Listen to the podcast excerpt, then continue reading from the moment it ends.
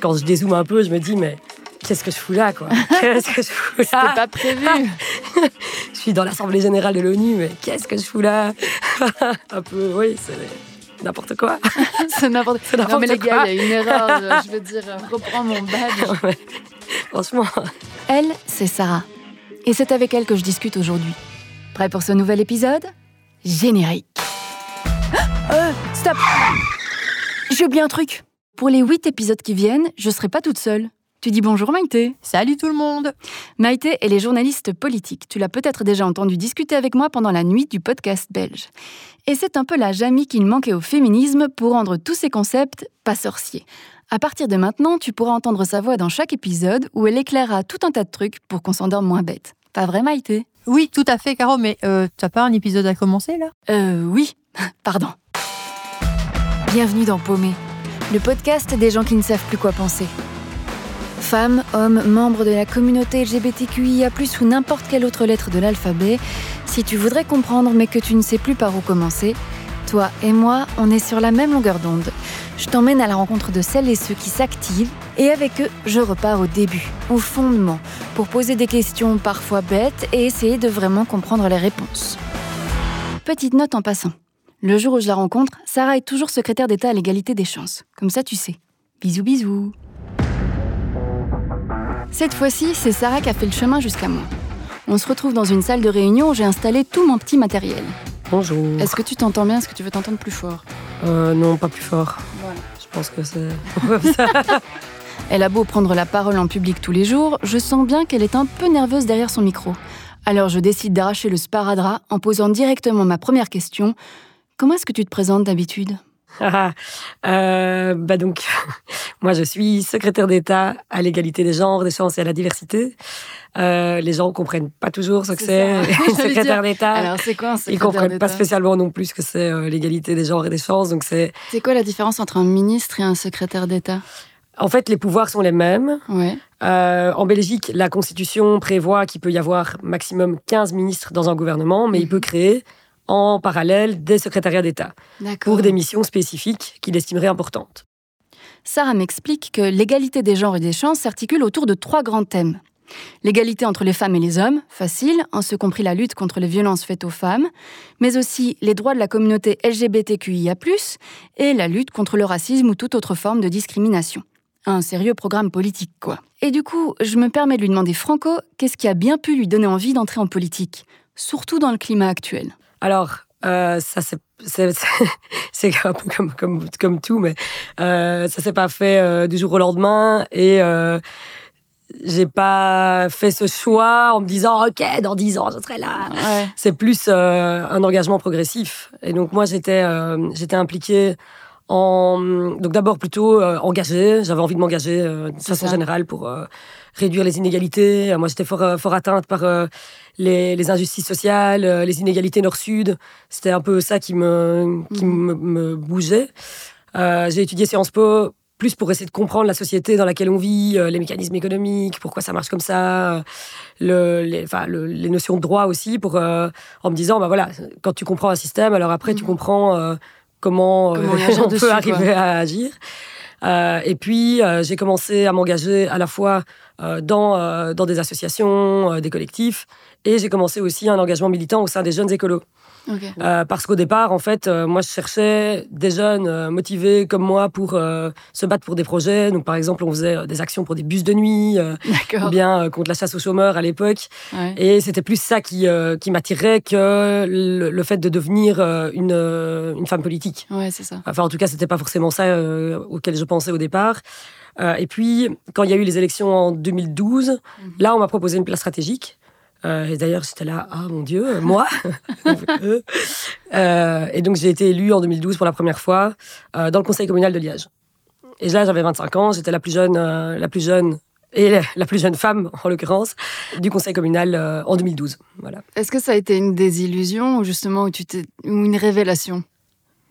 Euh, moi, je dis toujours que c'est mon entrée en politique qui m'a rendue féministe. Voilà, il y a il y a, il y a dix ans, il n'y avait pas euh, des collectifs dans tous les sens, des groupes de colleuses. Euh, déjà, Instagram, ça n'existait pas, donc on n'avait pas toute cette capacité à se mettre en réseau entre entre femmes pour revendiquer notre place, en fait.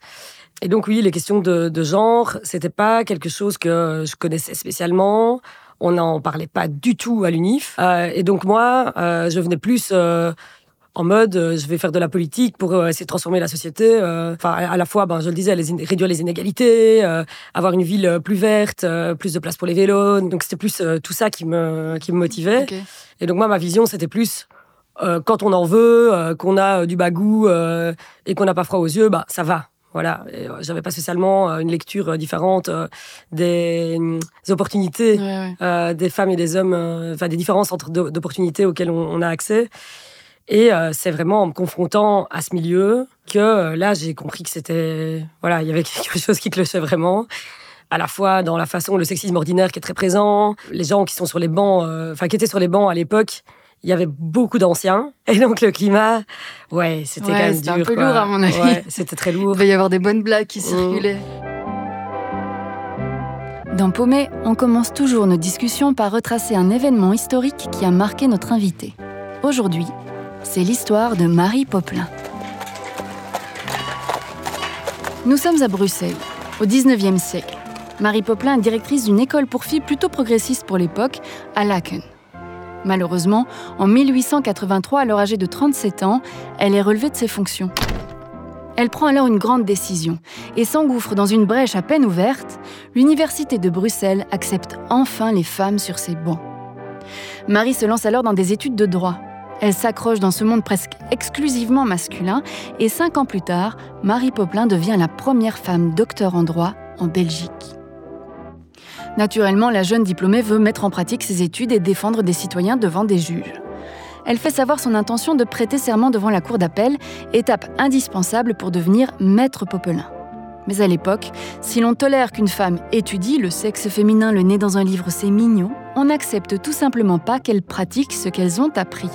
À l'époque, seuls les États-Unis ont admis les femmes au barreau, alors que dans toute l'Europe, de la Russie à l'Italie en passant par le Danemark et la Suisse, on a tout simplement interdit l'accès à la profession pour les femmes. Mais Marie a un allié, maître Louis Franck, qui publie une brochure devenue célèbre, La femme avocate. Véritable outil de propagande, les journaux de tous bords s'en emparent et le débat devient public. Le 3 décembre, la salle de la Cour d'appel de Bruxelles est bondée tous et toutes sont venus écouter les débats de l'affaire Poplin. Le plus gros argument du procureur? Ce fameux code de Napoléon dont on a déjà touché un mot dans un autre épisode et qui codifie l'infériorité de la femme considérée comme mineure au même titre que les enfants. Le 12 décembre, la décision de la Cour d'appel tombe. Aucun argument ni raisonnement juridique n'a finalement été retenu au profit de l'opinion de Napoléon sur les femmes. Attendu que la nature particulière de la femme, la faiblesse relative à sa constitution, la réserve inhérente à son sexe, la protection qui lui est nécessaire, sa mission spéciale dans l'humanité, les exigences et les suggestions de la maternité, l'éducation qu'elle doit à ses enfants et la direction de son ménage et du foyer domestique confié à ses soins, tout ça la place dans des conditions peu conciliables avec les devoirs de la profession d'avocat et ne lui donne ni le loisir, ni la force, ni même les aptitudes nécessaires aux luttes et aux fatigues du barreau. Fin de citation. Pour info, Marie, alors âgée de 42 ans, est célibataire et sans enfant. Marie dépose un pourvoi en cassation, qui lui aussi est un échec. Selon la Cour, aucune loi n'a été brisée. La question de la femme avocate est une question législative. L'infériorité de la femme inscrite dans les codes et admise dans les mœurs de l'époque entrave toute progression. Mais Marie ne s'avoue pas vaincue. Elle travaille dans un bureau d'avocat où elle fait tout sauf plaider. Et avec d'autres activistes, dont sa petite sœur Louise, qui méritera un épisode à elle toute seule, Marie donne naissance au premier mouvement féministe de Belgique en fondant en 1892 la première société féministe belge, la Ligue belge du droit des femmes. Il faudra attendre 1922, neuf ans après la mort de Marie, pour que les législateurs s'emparent de la question et votent une loi autorisant les femmes à prêter serment et à exercer la profession. Et pour laisser le dernier mot à Marie, je la cite la femme est autre chose qu'une épouse et mère, elle peut aussi avoir des aptitudes spéciales qu'elle doit avoir le droit d'appliquer, elle a le droit au respect et ne peut être considérée comme satellite de l'homme.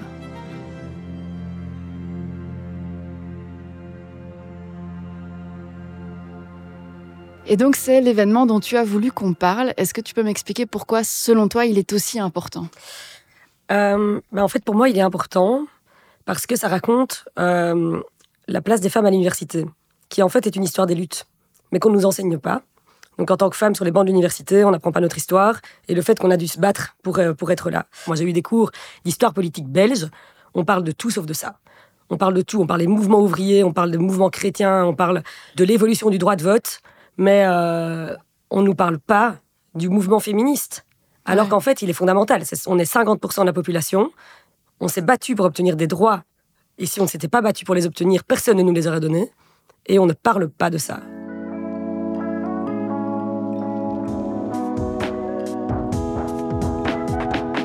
C'est quoi le féminisme selon toi? En fait, pour moi, euh, je dirais que le féminisme, c'est connaître notre valeur, euh, c'est réclamer le, respect auquel on a droit. Oui, avoir euh, en fait se, rendre compte que les femmes ont du pouvoir, ont du talent. Euh, et je pense qu'il y a aussi une dimension très collective pour moi dans, le féminisme en, termes de sororité, de, mise en réseau, de renforcement. et donc pour moi c'est tout ça, mais c'est pas une définition très théorique. Mais je veux pas de définition théorique, donc ça tombe très bien. Non, mais j'aime bien parce qu'en fait c'est étonnant parce que tu en donnes une définition presque émotionnelle. Mhm. C'est un, sentiment presque plus que qu'un courant ou qu'un mouvement. C'est se donner une euh, l'autorisation de quoi. Et c'est connaître notre force en fait. Mm-hmm. Enfin, c'est plutôt découvrir notre force, mais d'une autre manière que de se battre pour être comme les hommes. C'est découvrir le fait d'être une femme en étant en étant forte, pas d'essayer d'être forte comme un homme. Voilà. C'est pas mal. Et ça, c'est un combat tous les jours en politique.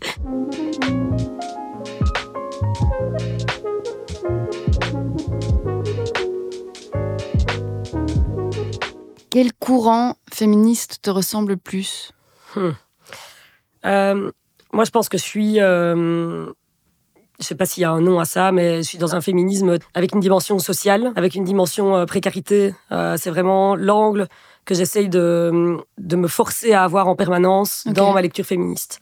Et donc, il y a évidemment hein, les questions raciales, les questions de handicap, etc. Mais je pense que le socle fondamental, c'est quand même euh, l'autonomie euh, financière et la capacité à, subvenir à, ses besoins. Euh. Je discutais avec Diane Bernard au moment du 8 mars, donc qui est une professeure à l'Université Saint-Louis en droit, qui est aussi une grande féministe, et qui disait, mais en fait, est-ce qu'on ne s'est pas un peu éloigné des questions sociales dans la lutte féministe? Parce qu'on avait aussi d'autres choses à creuser. Hein. Et aujourd'hui, est-ce qu'on ne devrait pas y revenir? Parce qu'en fait, les inégalités entre les femmes et les hommes, elles sont très concrètes. Mhm. C'est les femmes qui savent pas boucler leur fin de mois, qui savent pas nourrir leurs gosses, qui savent jamais partir en vacances. Et ça, on l'oublie. Et donc, quand on nous traite de woke, quand on nous dit, mais oui, mais votre truc de faux folle, là, plutôt que de vous occuper des vrais problèmes, en fait, non. C'est les questions de justice sociale, le féminisme. Pour moi, c'est ça. Est-ce que je vais trop loin ou je suis pas dans le bon si je dis, tu penses qu'en aidant donc les femmes qui sont dans cette précarité, en fait, tu, tu aides le reste de la société, quoi Bien sûr, moi je pense que le féminisme est une solution sociétale. Quand je plaide pour euh, revoir les, plus bas salaires, en fait, les plus bas salaires, ce sont des femmes. Et donc, les deux se renforcent. Euh, quand je dis qu'il faut relever les salaires des femmes, en fait, il faut relever les salaires de, tous, les, tous les bas salaires, parce qu'évidemment, on ne va pas relever que les bas salaires des femmes, mais en l'occurrence, ce sont elles les, plus pauvres hein, de notre société. Et c'est ici que je fais appel à ma cartouche Joker. Avant de parler des femmes en politique avec Sarah, Maïté nous a préparé un petit récap de ce que c'est être une femme dans la politique. Ce qu'a vécu Marie Poplin à l'époque, cette interdiction de devenir docteur parce que c'était une femme, celles qui ont voulu entrer en politique l'ont vécu également. Il a fallu attendre 1921 pour que la première femme soit élue et rejoigne les bancs du Sénat. C'était la socialiste Marie Pac Janson.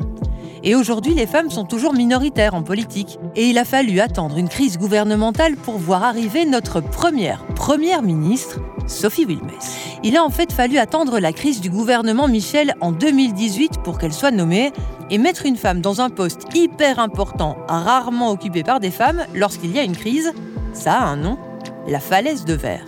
La falaise de verre, c'est quoi? Eh bien, c'est mettre une femme dans un poste hyper important, rarement occupé par des femmes, lorsqu'il y a une crise, quand elle sera réglée, la femme sera remplacée par un homme, ou si la crise ne se règle pas, on la fera démissionner pour y remettre un homme. Mais il n'y a pas que cet obstacle que les femmes politiques doivent gérer. Comme ailleurs dans la société, elles sont aussi victimes de violences sexistes. En 2021, une enquête du réseau élu local révèle que 74% des femmes politiques françaises sont toujours aujourd'hui victimes de remarques ou de comportements sexistes. Sarah me confie que les profils qu'on retrouve dans les endroits de pouvoir sont souvent les mêmes. Je dois dire que je m'y attendais un peu. Et bien qu'on soit presque à la parité homme-femme dans les instances politiques belges, ce ne sont pas toutes les femmes qui peuvent accéder au pouvoir, et quand elles y accèdent, elles doivent se battre pour y rester. Moi, à chaque fois que je subis des attaques, alors, il y en a qui vont dire, oui, mais voilà, t'as décidé de faire de la politique, euh, faut assumer. Mais en fait, c'est pas moi qu'on attaque. C'est toutes les femmes à qui on envoie un signal pour leur dire, ne faites pas de la politique. Si vous en faites, regardez ce qui vous arrivera. Et donc moi, je voudrais, euh, et c'est à ça que je travaille au quotidien, c'est créer un climat où euh, tous les profils peuvent se dire, bah en fait, moi, j'ai envie de m'engager. Et donc ça, c'est ma façon de travailler, c'est une de mes boussoles. Quoi. Mais donc, euh, ce que tu veux transmettre, c'est une envie de s'engager dans la vie politique? Alors ça, ouais, je le dirais peut-être pas. J'aimerais bien, mais en même temps, quand je vois la violence qu'il y a en politique, je sais pas si j'aurais envie de le conseiller. Euh. T'appelles quoi la violence en, politique?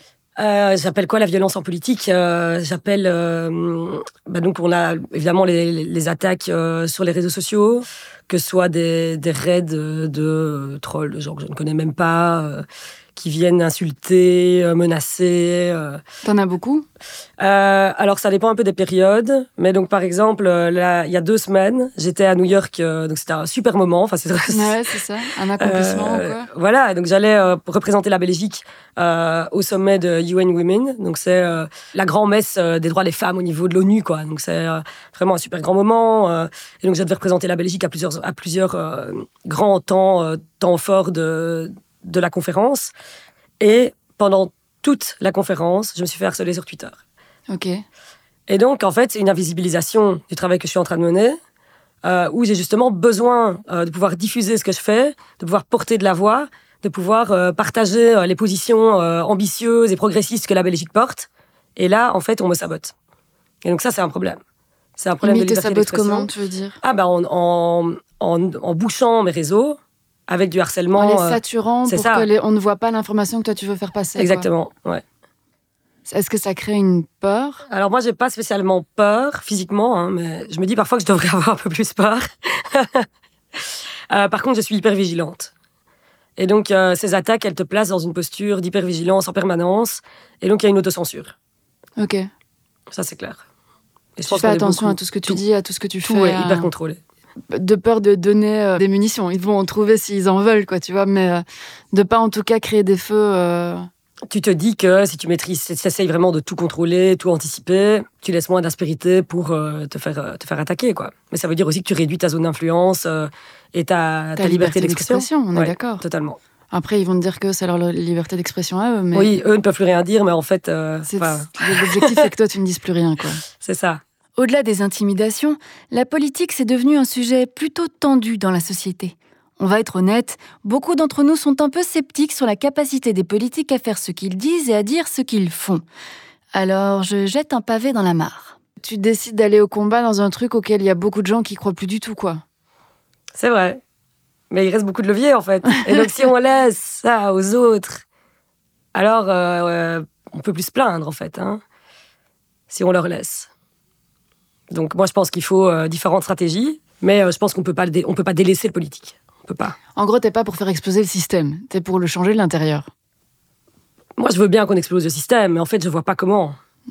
vu, euh, la façon dont on, dont on est embarqué aujourd'hui, je vois pas comment on fait table rase. Donc voilà, moi, je suis là aujourd'hui, et donc je compte bien aller jusqu'au bout de tous les leviers que je peux actionner pour essayer de faire changer les choses au maximum. Voilà. Je, vais, On peut pas lâcher ça, quoi. Je te vois, je te vois comme un gosse dans un endroit où il y a plein de leviers et des boutons. Ouais, exactement. Comme dans Fort Boyard. Et je ne m'arrête. Voilà. Pourquoi tu as eu besoin de devenir féministe? Pour la dimension collective, pour m'organiser avec d'autres et euh, pour combattre l'injustice que représentent euh, les inégalités entre les femmes et les hommes. Donc toi, tu l'as vraiment ressenti euh, dans, dans Moi, j'étais en colère. T'étais en colère. ouais. c'est la rage. Mais je crois que, en fait, j'ai eu une. Quand j'ai découvert le féminisme, enfin, toute la question du rapport de domination, le fait qu'en fait, on se fait avoir tout le temps, quoi. Là, j'ai relu euh, mon histoire et je me suis dit, mais c'est pas possible, quoi. En fait. on se fait avoir, mais sur toute la ligne, quoi. Les orientations dans les études, euh, le sexisme euh, pour euh, les fringues à l'école, enfin, tout, la façon dont on nous traite en soirée. Ah, et là, tu te dis, ok, maintenant j'ai compris pourquoi c'était si dur. Alors qu'avant, j'avais juste tout le temps l'impression de me battre, mais je pensais que c'était parce que la vie était Dur. dure. Oh, la Voilà. vie est dure, hein, mais. euh, Oui, la vie est dure, mais je pense qu'en fait, elle elle est n'est pas aussi plus- dure pour ouais. tout le monde. ouais. Voilà. Et donc, euh, je pense que pour les minorités, euh, pour, euh, pour les femmes, c'est plus dur, quoi. Il faut se battre. Il faut se battre tout le temps pour, pour qu'on nous respecte, pour qu'on nous, pour qu'on nous écoute, pour qu'on nous donne les mêmes opportunités qu'aux qu'aux hommes.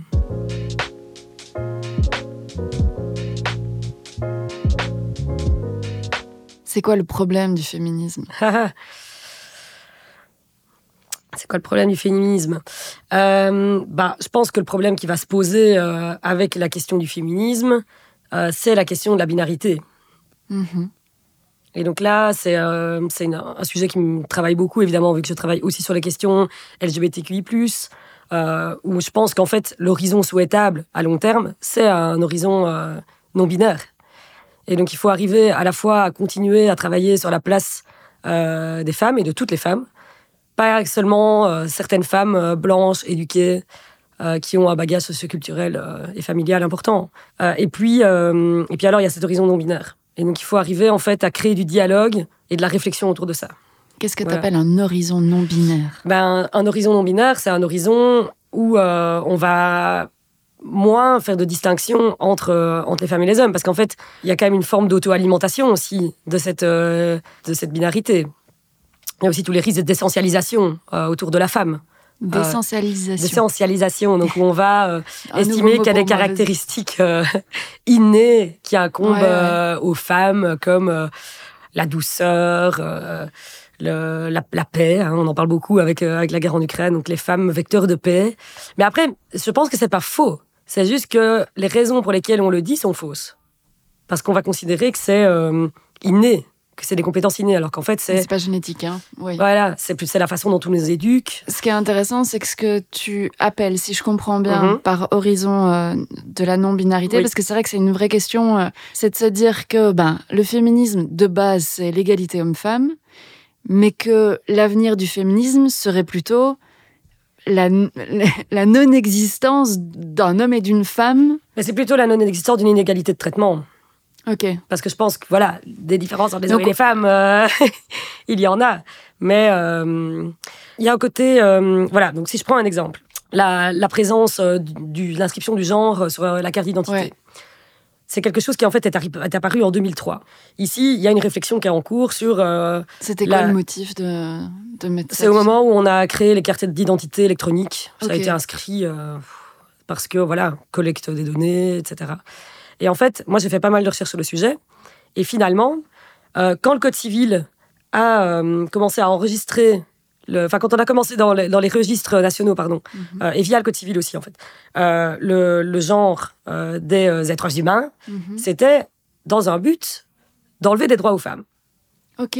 parce qu'on voulait savoir qui ne pouvait pas voter, qui ne pouvait pas avoir de compte en banque, etc., etc. Donc, vu que le Code civil était basé sur cette différence entre les femmes et les hommes, il fallait bien commencer à dire qui étaient les femmes et qui étaient les hommes, évidemment.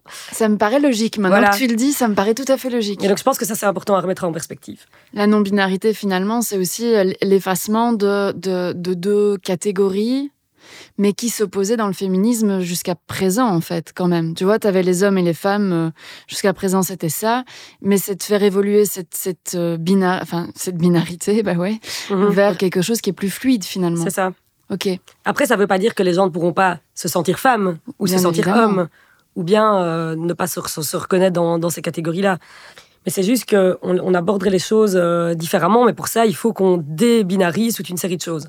À la fois ben, dans les mentalités, euh, les femmes sont comme ci, les hommes sont comme ça, hein. alors qu'en plus, dans la pratique, on voit très bien que c'est faux. Et puis alors, c'est aussi toutes les législations, parce qu'en fait, aujourd'hui, on a un système législatif qui est hyper binaire. Et ça, on ne le sait pas forcément. Mais donc, par exemple, certains rem- remboursements de soins médicaux sont réservés à un des deux genres. Ok. Voilà. Et donc, par exemple, pour être, euh, pour être précise, une femme trans ne pourra pas avoir accès au remboursement pour un cancer de la prostate. Oh, waouh Voilà où on en est. Et c'est complètement débile. Là, pour moi, la réflexion aujourd'hui qu'on doit avoir, c'est euh, c'est quoi en fait les étapes euh, entre euh, aujourd'hui et cet horizon euh, non binaire qui permettent en même temps de renforcer l'égalité? On dirait que la définition que Sarah fait du féminisme évolue au fur et à mesure qu'on parle. J'aime bien cette idée d'un mouvement de transition nécessaire du féminisme d'un modèle vers un autre pour faire bouger de nouvelles lignes vers une recherche d'égalité totale, pour le dire comme ça. Notre conversation touche à sa fin, et juste avant de couper l'enregistrement, je demande à Sarah s'il y a quelque chose qu'elle voudrait ajouter. Je crois que j'ai déjà dit pas mal de choses, mais il y avait juste un truc que j'avais envie de dire, c'est que moi, un de mes grands regrets en tant que femme en politique, c'est qu'on n'a pas le droit d'être drôle. Oh Mais c'est vrai.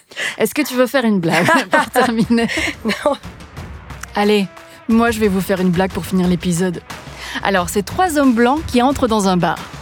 Non, je déconne. Tu viens d'écouter un épisode de Paumé, un podcast LVDT Studio réalisé avec le soutien de la politique fédérale à l'égalité des genres.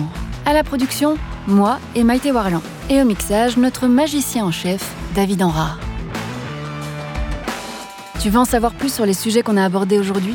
Rendez-vous sur le site du studio, lvdt.studio, pour découvrir des ressources et des associations qui traitent de ces thématiques. Et puis dis-nous ce que tu as pensé de notre discussion en laissant un avis là où tu nous écoutes ou sur les réseaux sociaux.